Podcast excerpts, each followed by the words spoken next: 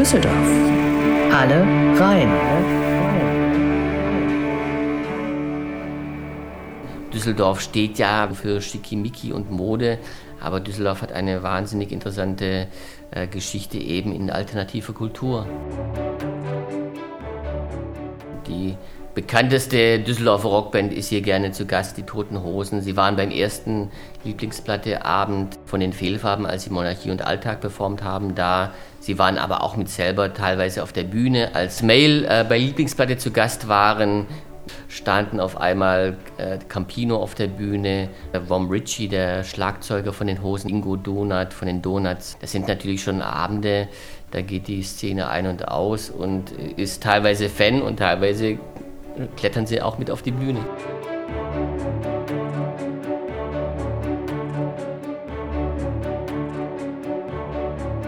Wir haben aus Übersee diverse Bestellungen gehabt. Bis Australien ging das, USA war dabei, England. Ich weiß nicht, ob die das dann mit einem Familienbesuch verbunden haben, die Fans. Auf jeden Fall weiß ich, dass für Leute jetzt auch wie ein Michael Rothe oder einfach Maus und Marso Elektroniker sind ja weltweit sehr, sehr geschätzt. Äh, die Düsseldorfer äh, Elektronikszene, die deutsche Elektronikszene. Und da sind die Fans wirklich von sehr, sehr weit angereist.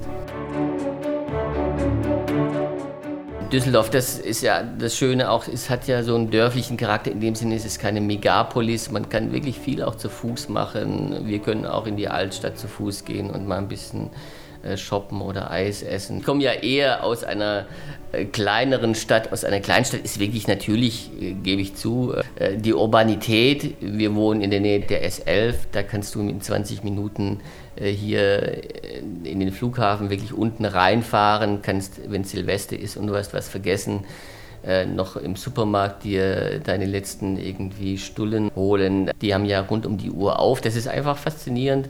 Auch natürlich, dass äh, wir sind auf der Besucherterrasse, wir schauen uns an, wie die Flugzeuge da landen im Sekundentakt. Das ist faszinierend und ist natürlich für die Kinder auch was Besonderes. Heute hat sich Miguel Passage Zeit genommen, der musikalische Leiter im Zack in Düsseldorf. Vielen lieben Dank für deine Zeit, Miguel. Schön, dass du uns besuchst im Kulturlockdown. Du siehst leere Hallen im Zack, aber zum Glück bekommen wir noch ab und zu Besuch heute von dir. Danke dafür. Danke, dass ich hier sein darf. Und äh, ja, das sollten wir direkt festhalten. Vielleicht hört jemand direkt am 11. unsere neue Folge und dann gibt es ja schon am nächsten Abend direkt äh, eine Gelegenheit, zumindest äh, das Zack äh, online zu erleben. Ihr macht eine Veranstaltung. Ganz genau, und zwar in der Festivalreihe Lieblingsplatte haben wir jetzt die Bonustracks ins Leben gerufen, um in dieser, sage ich mal, äh, Albumwelt zu bleiben. Es gibt jetzt Bonustracks, das heißt Zusatzveranstaltungen, nicht eine normale Albumshow, die natürlich gerade nicht möglich ist.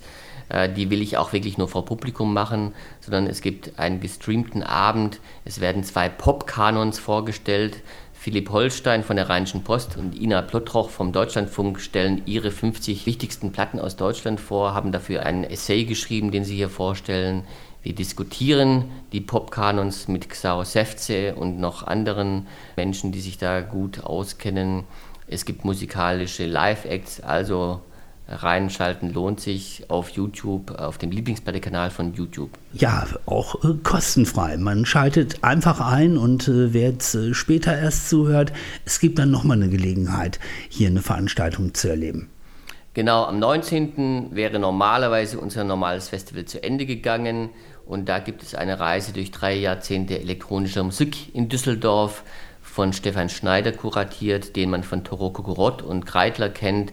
Er hat übersehene Meisterwerke aus der Düsseldorfer Elektronik-Musikgeschichte ausgehoben. Es gibt Live-Acts, es gibt Gespräche, auch ein sehr, sehr spannender Abend. Also wer sich dafür interessiert, man kann auf jeden Fall sich immer auch nochmal orientieren auf eurer Homepage. Äh, ganz einfach zack, Z-A-K-K. .de und da sind wir ja direkt bei dem Namen. Der klingt vielleicht möglicherweise ja wie ein äh, spritziger Begriff aus den 80er Jahren, aber dahinter steht äh, etwas mehr. Zack ist eine Abkürzung. Bitte erklär du sie uns. Zack, der Zungenbrecher Zack steht für Zentrum für Aktion, Kultur und Kommunikation. Und das soll eben diesen Spirit ausdrücken. Wir sind keine reine Spielstätte. Wir äh, versuchen hier nicht möglichst viele Acts durchzuschleusen, sondern hier findet Kommunikation statt. Wir überlegen uns innovative Formate. Wir machen Interkultur, wir machen Lesungen, wir machen Diskussionen, wir machen Konzerte.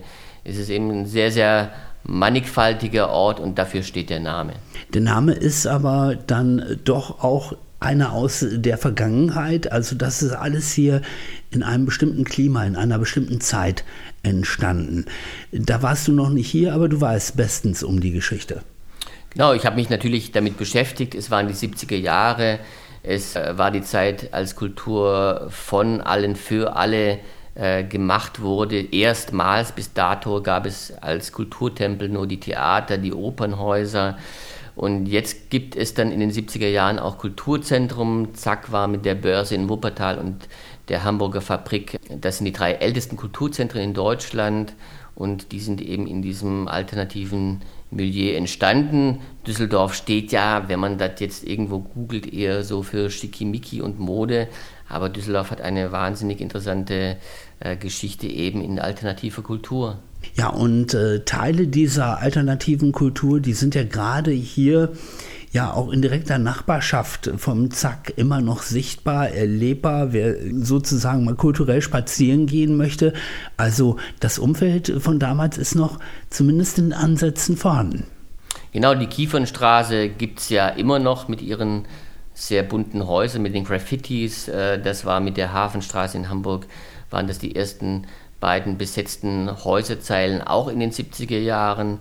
Das ist so ein bisschen das Umfeld, äh, in das Zack hier rein hineingeboren wurde. Zack wurde übrigens als Verein gegründet und erst vier oder fünf Jahre später wurde das dann materialisiert in diesem Haus. Man hat dann jahrelang ein Haus gesucht mit dieser ehemaligen Nagelfabrik gefunden, selbst umgebaut, wirklich noch mit den Latzhosen. Da gibt es so alte Fotos, wo dann die Gründer wirklich hier Hand angelegt haben und das alles äh, natürlich minutiös in Eigenarbeit hier auf die Beine gestellt haben. Eine tolle Leistung.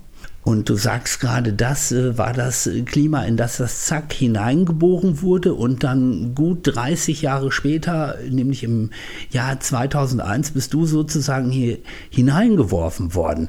Du warst damals äh, gerade fertig mit deinem Studium, warst noch unten in Süddeutschland und hast dich dann hier auf die Stelle im Zack beworben und sie bekommen. Und dir war vorher war dir vorher schon klar, äh, wo du dann hier landest, also wie viel Geschichte und Tradition auch da dran hängt? So ganz genau, ehrlich gesagt nicht. Als ich meinen Freunden damals erzählt habe, ich gehe ins Rheinland, sagten die, ja, viel Spaß in Köln. Äh, knapp vorbei ist auch daneben. Äh, aber ich habe mich ja damit beschäftigt, was das für eine hier speziell das Zack ist, äh, wie jetzt sich die äh, Musikstadt Düsseldorf entwickelte in den letzten 20 Jahren, ist eine tolle Geschichte, aber war damals nicht abzusehen. Damals war musikalisch nicht so viel los, muss ich ganz ehrlich sagen. Hier wurde mir auch gesagt, ja, Düsseldorf ist keine Musikstadt. Ich sehe das anders. Düsseldorf ist eigentlich die Stadt, die auch in den letzten Jahrzehnten die meisten Impulse deutschlandweit für innovative, äh, sage ich mal, Musikentwicklung gegeben hat. Mit natürlich Kraftwerk, mit den 70ern, mit Neu, mit dem ganzen Umfeld, Klaus Dinger, Michael Roth, äh, natürlich durch die Kunstakademie auch befeuert, durch den Ratinger Hof.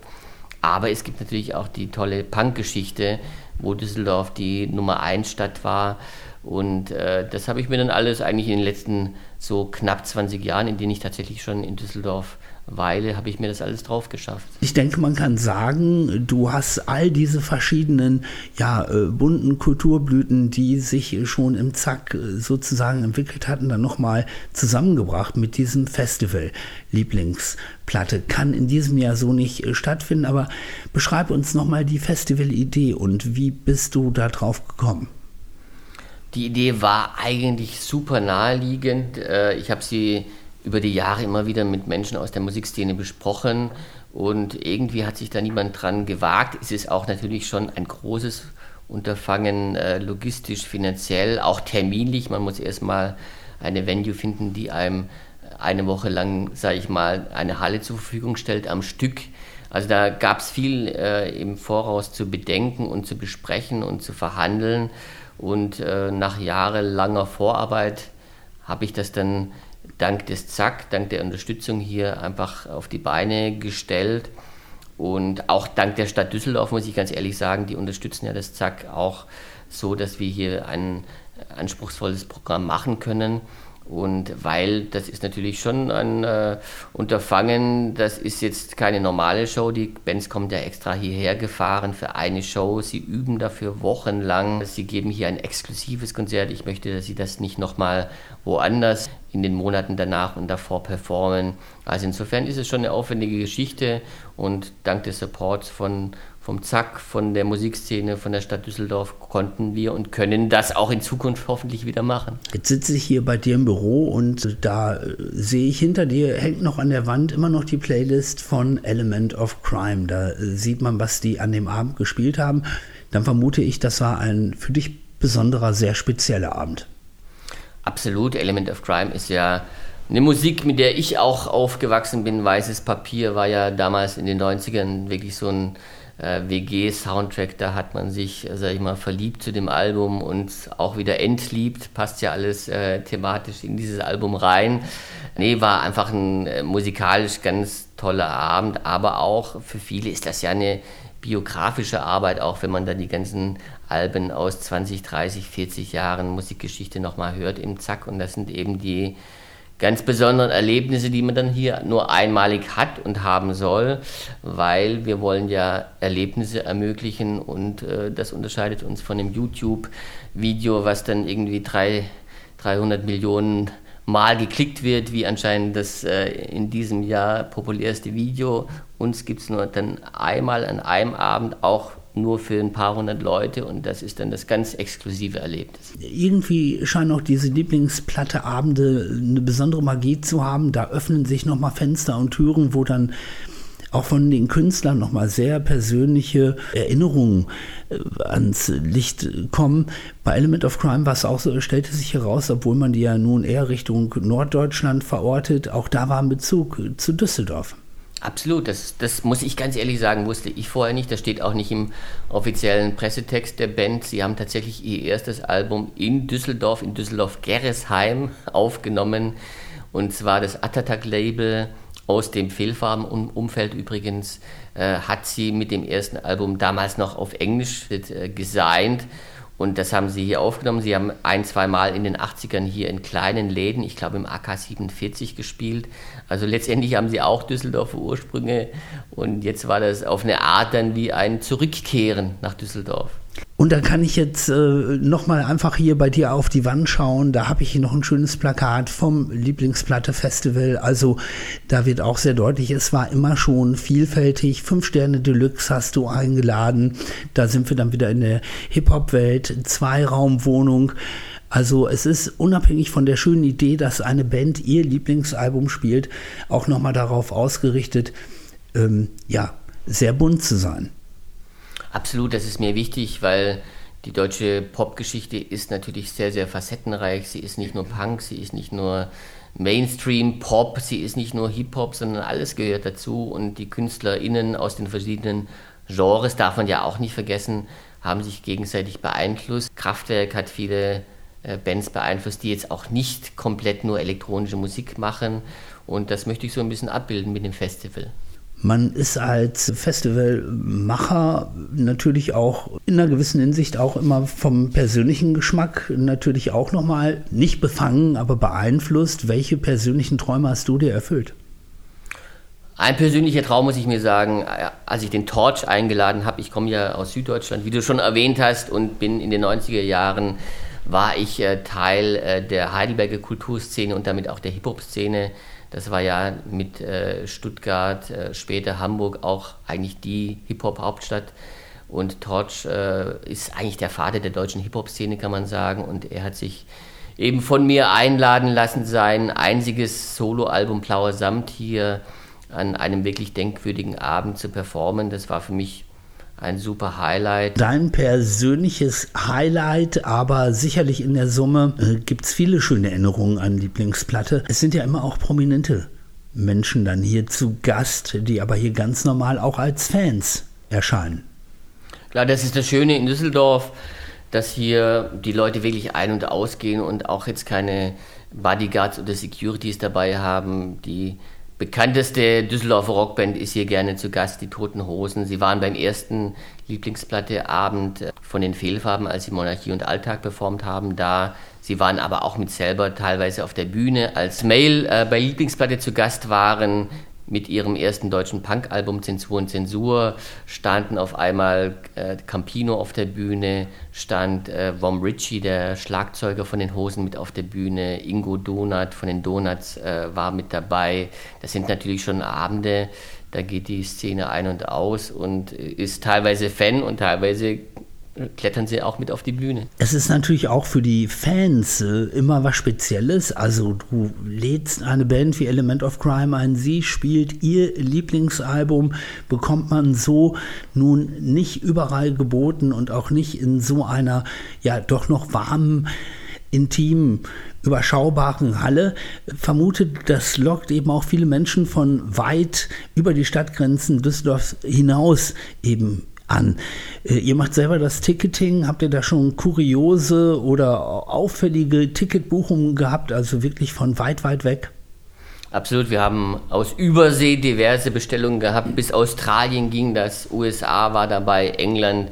Ich weiß nicht, ob die das dann mit einem Familienbesuch verbunden haben, die Fans, oder ob sie wirklich so verrückt waren in Anführungszeichen natürlich verrückt, im positiven Sinne, äh, hier wegen eines Lieblingspartykonzerts hier rüber zu chatten. Ich weiß es nicht, auf jeden Fall weiß ich, dass für Leute jetzt auch wie ein Michael Rothe oder einfach Maus und Marso, Elektroniker sind ja weltweit sehr, sehr geschätzt. Äh, die Düsseldorfer äh, Elektronikszene, die deutsche Elektronikszene.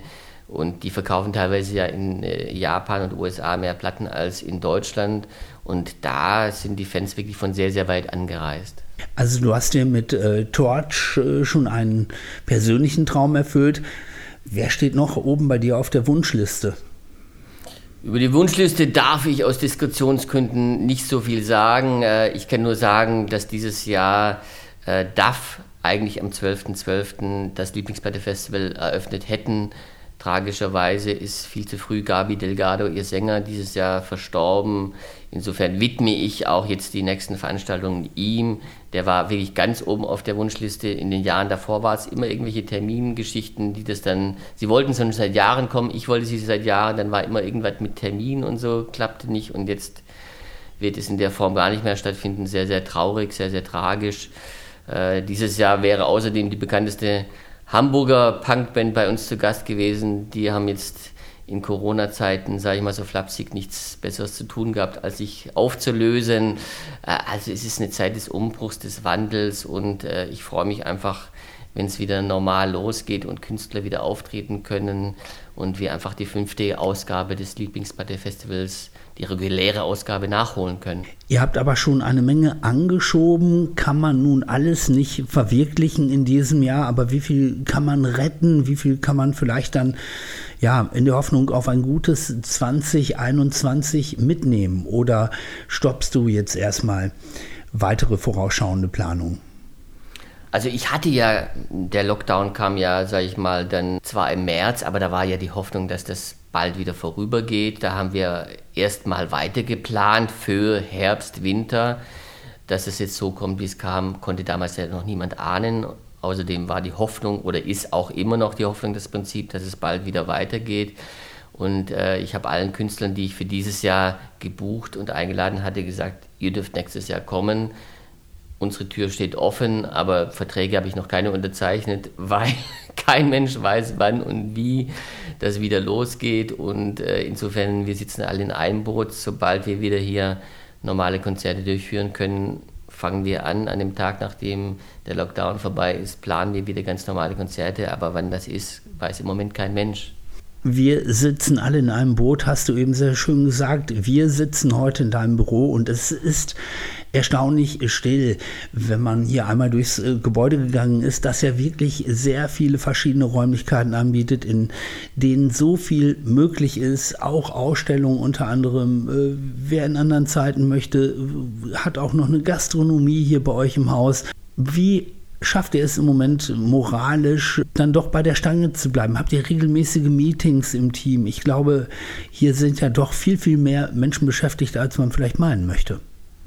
Also insgesamt mit, du hast es angesprochen, wir machen unseren gastronomischen Betrieb ja selber, wir haben den nicht verpachtet und wir haben bis zu 80 MitarbeiterInnen hier. Natürlich im Kernprogrammteam sind es, sage ich mal, plus minus 10, weiß ich gerade selber nicht genau, weil wir auch immer Fluktuationen haben. Äh, wir treffen uns per Zoom, wir treffen uns manchmal persönlich. Das hat sich ja dieses Jahr auch immer wieder geändert, die Vorgaben, was darf man, was sollte man. Gerade eigentlich machen wir vor allem per Zoom wieder unsere Meetings.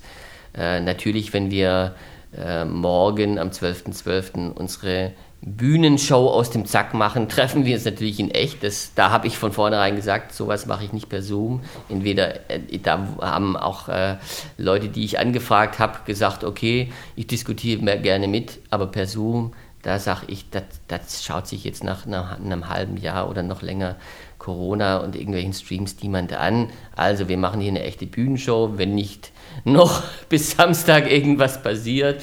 Und ich möchte ab und zu auch gern echte Menschen treffen und nicht nur im digitalen Raum. Das ist mir persönlich auch wichtig. Aber natürlich machen wir auch das ganze digitale Spiel mit und äh, es treffen uns online und wir streamen ja jetzt auch. Du bist vor etwas weniger als 20 Jahren bist du nach Düsseldorf gekommen aus Süddeutschland. Hast du hier mittlerweile wirklich richtige Wurzeln geschlagen? Ich denke ja, das kann man sagen. Das kann man sagen. Ich habe hier eine Familie gegründet, meine Frau kennengelernt, zwei Kinder. Gleich hole ich meine Tochter ab von der Grundschule. Also ich fühle mich hier sehr wohl und das Leben hat es so gewollt, dass in einer Stadt, die ich vorher wirklich noch nicht betreten hatte, bevor ich mich hier beworben äh, hatte, habe ich Wurzeln geschlagen und fühle mich wirklich total wohl. Aber das ist interessant. Eine Stadt, die du vorher noch nie betreten hattest. Wie hast du die Menschen zunächst mal hier erlebt?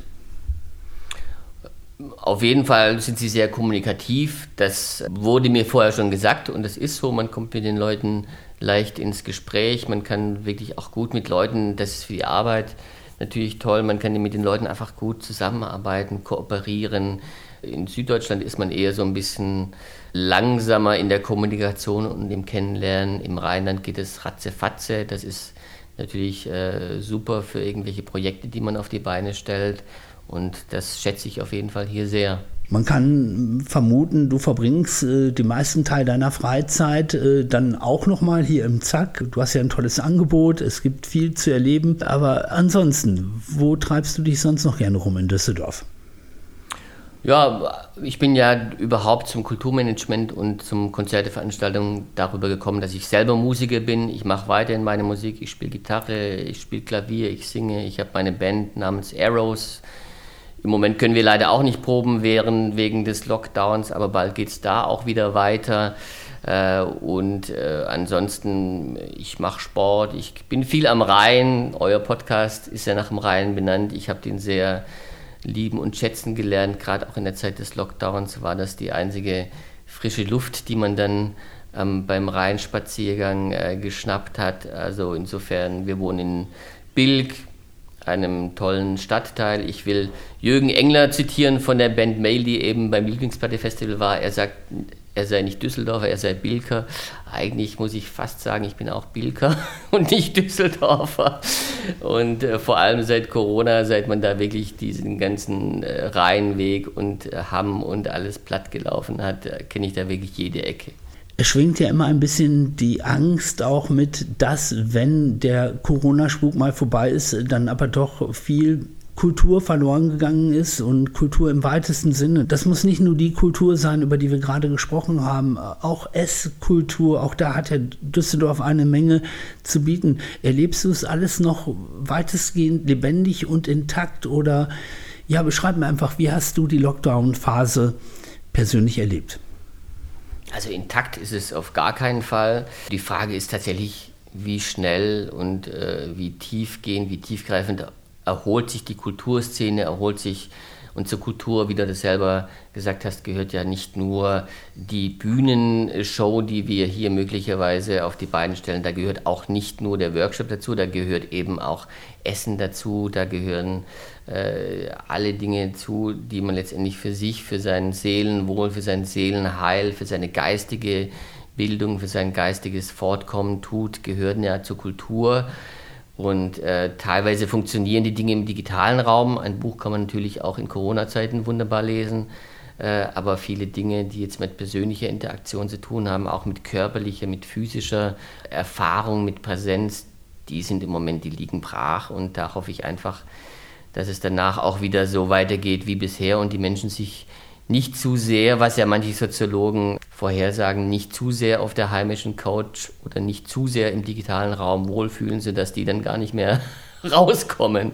Das wäre für uns fatal. Ich glaube es ehrlich gesagt nicht, aber diese Befürchtung gibt es ja auch. Wir werden es bald sehen, wenn der Lockdown vorbei ist und wir hier wieder richtig loslegen können. Du hast schon angesprochen, du bist auch Vater, du ähm, unternimmst auch was mit deinen Kindern. Was machst du mit denen? Äh, in Düsseldorf oder was hast du mit denen immer gerne gemacht? Ja, wir sind viel unterwegs. Äh, als sie noch kleiner waren, sind wir gern zum äh, Flughafen gefahren mit dem Skytrain, haben unter dem Skytrain die Kaninchen gezählt. Wer als erster die meisten Kaninchen entdeckt hat, durfte sich dann beim Flughafen eine extra große Portion Kakao wünschen. Und insofern, Düsseldorf, das ist ja das Schöne auch, es hat ja so einen dörflichen Charakter. In dem Sinne ist es keine Megapolis. Man kann wirklich viel auch zu Fuß machen. Wir können auch in die Altstadt zu Fuß gehen und mal ein bisschen äh, shoppen oder Eis essen. Das gefällt mir wirklich gut an Düsseldorf. Ich habe dir eben schon mal die Frage gestellt, ob du Wurzeln geschlagen hast hier. Du hast gesagt, ja. Wenn man aber dann auch immer mal wieder zum Flughafen geht, ist da vielleicht dann doch auch äh, eine Art von Fernweh mit dabei? Oder äh, warum gefällt dir der Flughafen auch gut, unabhängig von den Kaninchen, die unter dem Skytrain entlang koppeln?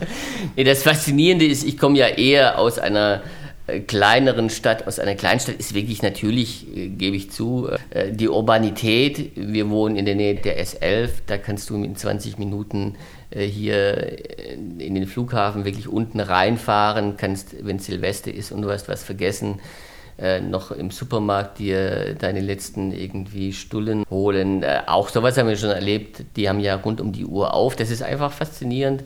Auch natürlich, dass äh, wir sind auf der Besucherterrasse, wir schauen uns an, wie die Flugzeuge da landen im Sekundentakt. Das ist faszinierend und ist natürlich für die Kinder auch was Besonderes. Was wünschst du dir fürs nächste Jahr? Kann man das überhaupt so sagen? Ich wünsche mir, dass es bald wieder losgeht äh, mit dem äh, Live-Betrieb. Natürlich, dass man hier im Zack wieder mehr Menschen physisch begrüßen kann und nicht nur digital, so wie dich. Du hast uns netterweise heute in echt besucht, das schätze ich sehr. Und das ist das Besondere am Zack, äh, dass man wirklich diese Kommunikation, dieser Ort der Begegnung, äh, klingt zwar schwülstig, ist aber einfach das Lebenselixier und äh, die Vitalität und äh, so ein Enthusiasmus, den man hier bei Konzerten erlebt, wie du gerade erwähnt hast, bei Element of Crime beispielsweise, den kann kein digitales Erlebnis simulieren. Ich danke dir für das schöne Gespräch. Danke dir.